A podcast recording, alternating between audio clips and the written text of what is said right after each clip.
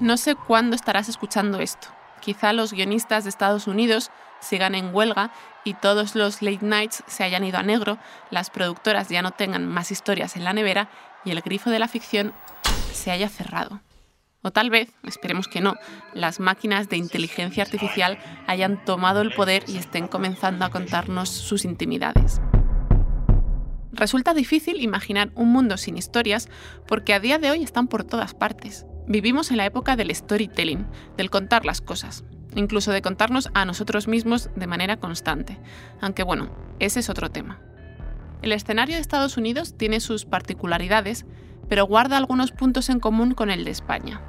Por eso, en este episodio de La mirada encendida, vamos a hablar con dos personas que saben mucho de escribir desde y sobre la televisión, cada uno con su punto de vista. La escritura, el guion, se dice muchas veces que es, que es una vocación y lo es, pero sobre todo es una profesión y es un trabajo y es una industria. ¿no? Eh, elijo las series que creo que son interesantes para el lector y a partir de ahí pues intento desmenuzarlas lo mejor que puedo. Vamos a conocer a una guionista y a un crítico de cine y series de televisión para entender un poco mejor la industria a la que todos nos conectamos para que nos entretenga y nos emocione. ¿Cuáles son sus problemas y qué está pasando ahí dentro? por decirlo mm, así llanamente, los guionistas lo que quieren es eh, un trozo del pastel que ellos mismos están ayudando ¿no? a cocinar. Así que hoy hablaremos de bloqueos y pagas, de personajes y propiedad intelectual, hablaremos de un gremio, un oficio y sí, de plataformas. Ha sido la figura siempre más vapuleada, más ninguneada y con, con el ego más maltratado porque de un guion opina todo el mundo, opina hasta el portero de la finca. La mirada encendida. Un podcast de cine, series y pantallas.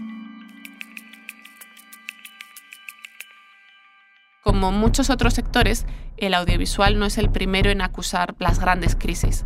La de 2008, por ejemplo, llegó a las teles dos o tres años después, justo cuando Alba Lucío estaba formándose en la escritura de guion. Ella terminaba su máster y estaba dispuesta a buscar trabajo. Era un momento en el que se estaba produciendo muy, muy poquito.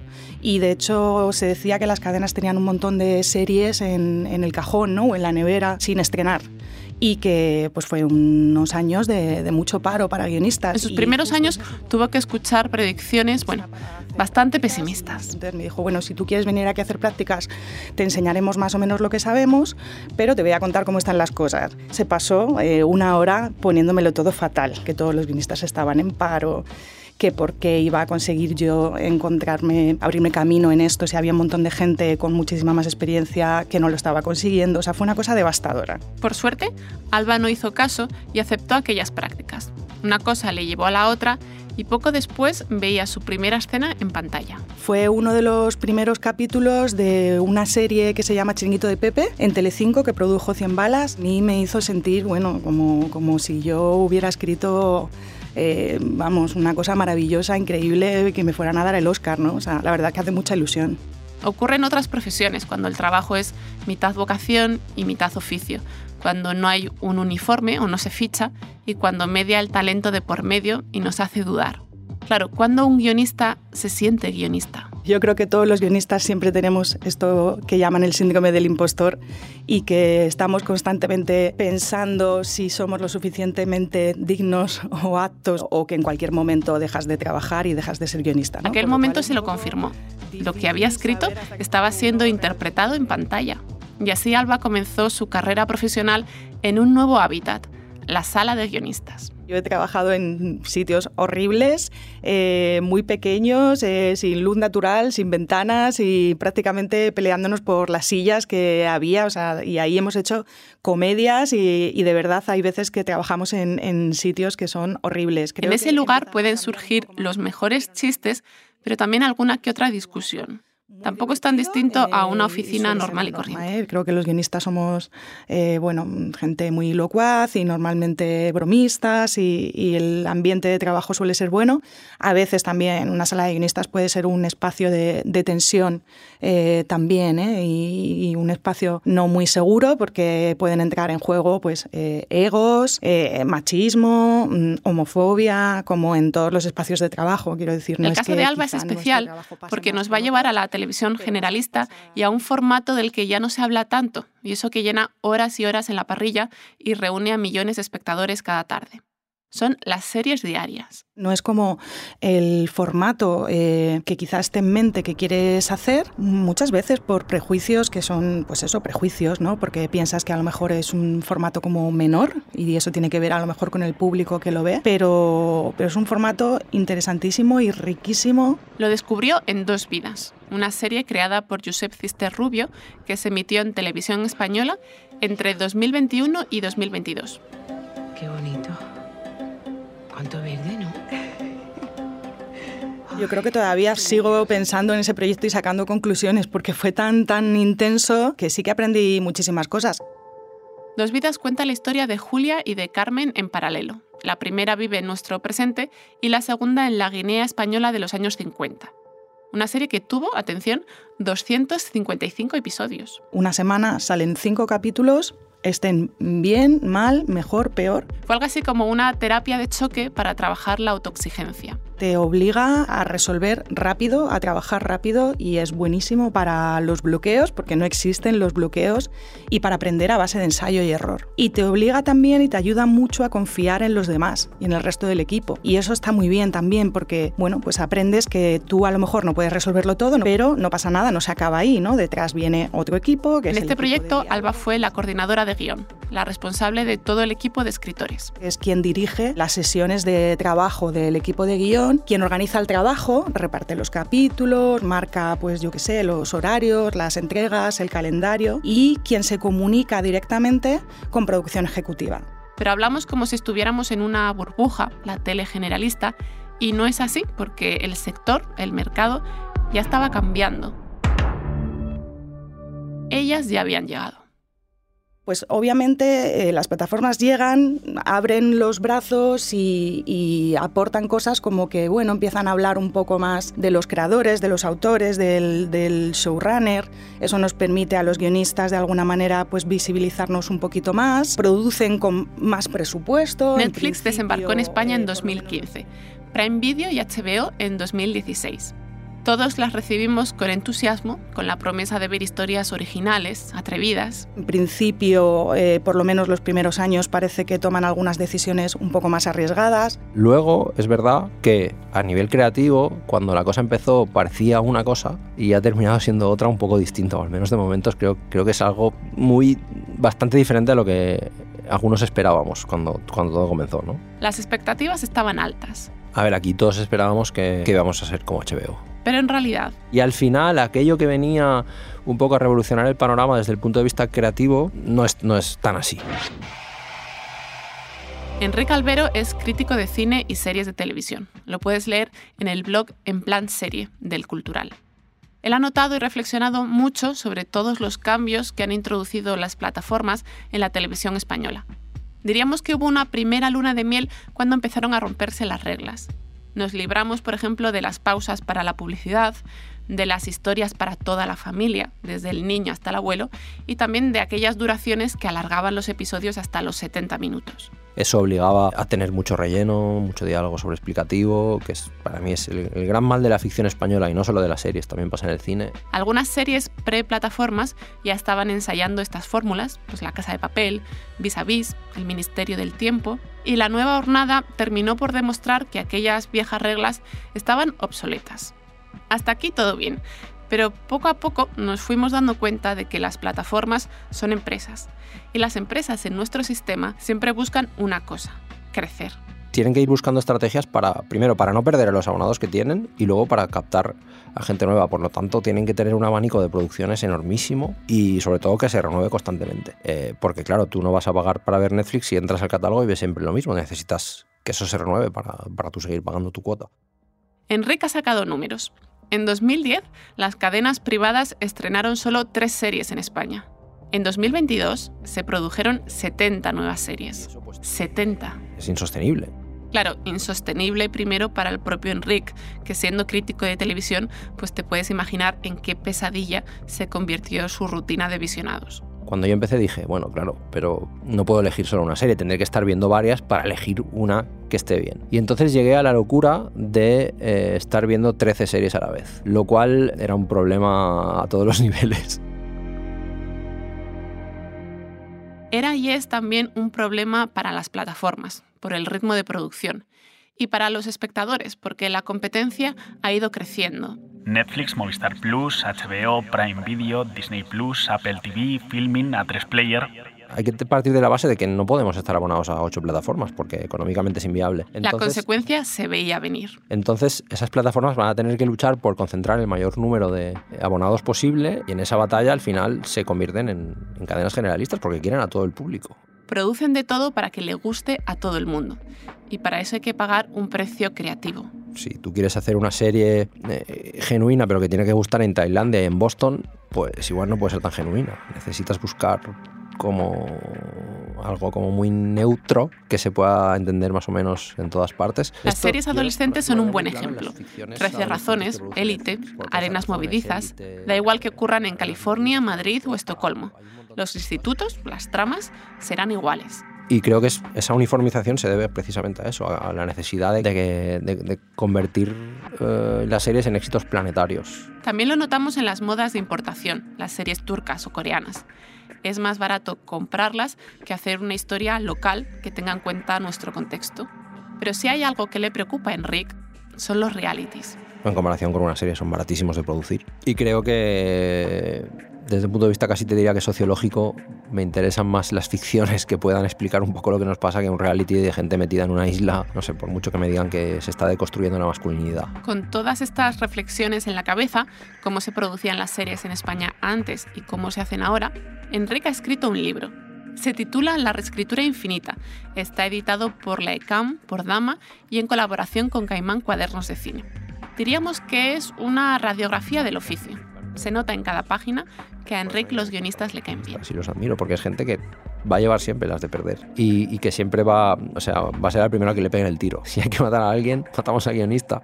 Como no quiero caer yo en lo que ellos mismos denuncian, que nunca les damos visibilidad desde los medios, lo cual es cierto, estos son los 10 guionistas con los que Enrique habla a lo largo del libro. Javier Olivares, Isabel Peña, Nacho López, Olatz Arroyo, Coral Cruz, Susana López Rubio, Verónica Fernández, Diego San José, Rafael Cobos y Joaquín Oristrel. Somos muy poco críticos con lo que hacemos en, España en general, porque parece que si hablas mal del producto nacional vas contra la industria, cuando es justo lo contrario. Sin una crítica potente sobre las cosas que hacemos es imposible mejorar. Y entonces me sorprendió muy mucho que ellos son tremendamente críticos con la ficción española y que no tuvieron ningún tipo de problema a la hora de, de meterse en el barro y de hablar tranquilamente de pues, cosas que hacemos mal, cosas que habría que mejorar. Y, bueno, no sé, yo es que me lo pasé muy bien. Disfruté mucho. Una pausa y enseguida volvemos. Habíamos dejado a Alba, Alba Lucío, con aquella promesa de que el trabajo le iba a llover del cielo con las plataformas instaladas en España. Bien, ahora la vamos a recuperar porque en la reescritura infinita, el libro de Enrique, se habla mucho de lo práctico, de lo creativo. Cómo se construyen los diálogos, qué son, cómo se estructuran los guiones, cómo se enseñan los personajes. Pero constantemente también se habla del trabajo, de lo laboral. El streaming ha provocado grandes cambios en la forma de contar las historias en formato seriado, pero también en la manera de producirlas, de escribirlas la huelga de guionistas de Estados Unidos ha sacado a la luz una paradoja que también se está viviendo en España. Existen más series que nunca, pero los guionistas tienen menos trabajo que antes, o al menos algunos guionistas. Es decir, hay más trabajo, pero hay más trabajo para los mismos. Porque claro, cuando una plataforma necesita a alguien que le resuelva un problema o que en cierto periodo de tiempo eh, entregue un trabajo, ¿a quién va a elegir? Alguien que tenga experiencia en la industria. Es cierto que es un momento en el que si tú eres un guionista más o menos reconocido y asentado, puedes tener bastantes ofertas de, trabajo, pero eh, si no estás en cierta posición, eh, posiblemente estés trabajando menos eh, ahora que antes. Hay más factores que influyen aquí. Primero, es cierto que ahora hay más series, pero también hay muchos más guionistas que antes. ¿no? Hay más personas que se quieren dedicar a escribir series o películas. Pero más allá de esto, las necesidades de las plataformas han influido en la cantidad de encargos que reciben los guionistas. Antes se buscaban series que pudieran durar varios años, varias temporadas. Ahora, en cambio, en el mundo del streaming se prefiere la abundancia. Cuantas más series, mejor, aunque duren menos. Donde antes una serie de Telecinco o de televisión española se hacía a lo mejor con 10 guionistas eh, o 12 guionistas, pues ahora se está haciendo con dos o con tres. Y donde antes las series eran largas, tanto en duración como en número de capítulos por temporada, ¿no? y a veces se hacían temporadas de 20, mm, 23 capítulos por temporada, ahora se están haciendo de 6, 8 y duraciones muy cortas, ¿no? de 40, 30 minutos. ¿Qué pasaba antes con, con productoras como Globo Media, que eran enormes? Había grandes equipos de guion en los que siempre había gente nueva, meritorios que entraban y se iba creando una cadena de formación porque era, más, era algo industrial. Eso ahora es, es, más, es más complicado. Eso provoca que no haya rotación y que no entren nuevas ideas, otros puntos de vista. Si siempre son los mismos haciendo lo mismo, entrarás en un en una cosa que sucede mucho en las series españolas, que es aplicar siempre las mismas soluciones a los mismos a, los problemas. También hace que se debilite el tejido industrial, diríamos, ¿no? Nos está formando la cantera. Y estos días que tanto hablamos de la sucesión, esto es importante para formar a los showrunners del futuro. Este es uno de los puntos por los que los guionistas de Estados Unidos han ido a la huelga. Esto tiene que ver con esto que ellos llaman las mini rooms, que básicamente lo que piden es eh, que se escriban las series con un mínimo de número de guionistas y en un mínimo de semanas. Porque lo que ha pasado, y esto lo vemos claramente aquí en España también, es que las series se escriben ahora mismo con muy pocos guionistas y en muy poco tiempo. Desde junio de 2021 Alba es vicepresidenta de ALMA, el Sindicato de Guionistas de España, y está muy atenta a las reivindicaciones de sus colegas porque claramente aquello es un reflejo de lo que también le sucede aquí. Los grandes ejecutivos ¿no? de las plataformas al menos parece que se están enriqueciendo un montón y, no es así en el caso de los guionistas que han perdido poder adquisitivo. Otro punto caliente es el uso de la inteligencia artificial. Todos sabemos que está avanzando a pasos agigantados. ¿Veremos en el futuro series escritas por una IA? Que no es que las inteligencias artificiales vayan a escribir guiones de una que se vayan a rodar, ¿no? Pero a lo mejor sí que pueden eh, servir de base para construir un guion que luego le den a un guionista humano que reescriba sobre eso. Nadie quiere hacer eso, son herramientas que no crean, recrean. Por lo tanto, es decir, colectan todos los datos que pueden y a partir de esa información generan algo que siempre va a terminar de algún modo pareciéndose a eso que han analizado. Entonces, eh, es difícil que de ahí surja algo nuevo, pero sí pueden surgir cosas que funcionan. De hecho, Stranger Things no es otra cosa. Aparte de todo lo que puede conllevar a nivel legal, a nivel de derechos, a nivel de propiedad intelectual. Entonces, bueno, eso es algo que podría pasar eh, no dentro de mucho y para lo cual tenemos que estar preparados para reaccionar. Los guionistas se están preparando para reaccionar. De hecho, ya lo están haciendo están trabajando para desbloquear el convenio que tienen congelado desde 2017 y así actualizar los salarios. Reclaman también más visibilidad, cosas tan sencillas y lógicas como que se les mencione en las notas de prensa cuando se estrenen las series que ellos mismos han escrito. También, un detalle importante, quieren conocer los datos de audiencia que Netflix y compañía sean más transparentes. No es lo mismo que yo escriba una serie o una película que vean un millón de personas a que la vean 20 millones. Y también piden que, se les respete los créditos. Productores ejecutivos han empezado a utilizar su poder para firmar eh, guiones o figurar como creadores de una serie en, en los créditos, ¿no? sin haber escrito nada. Sí, en los títulos de crédito que aparecen al principio y al final de las series, a veces, ups, se están colando productores que no han escrito ni una palabra, pero que quieren figurar como guionistas. Yo no lo sabía, pero el sistema de créditos está regulado, con sus porcentajes y sus roles. No vale eso de dar feedback o sugerencias, eso no cuenta.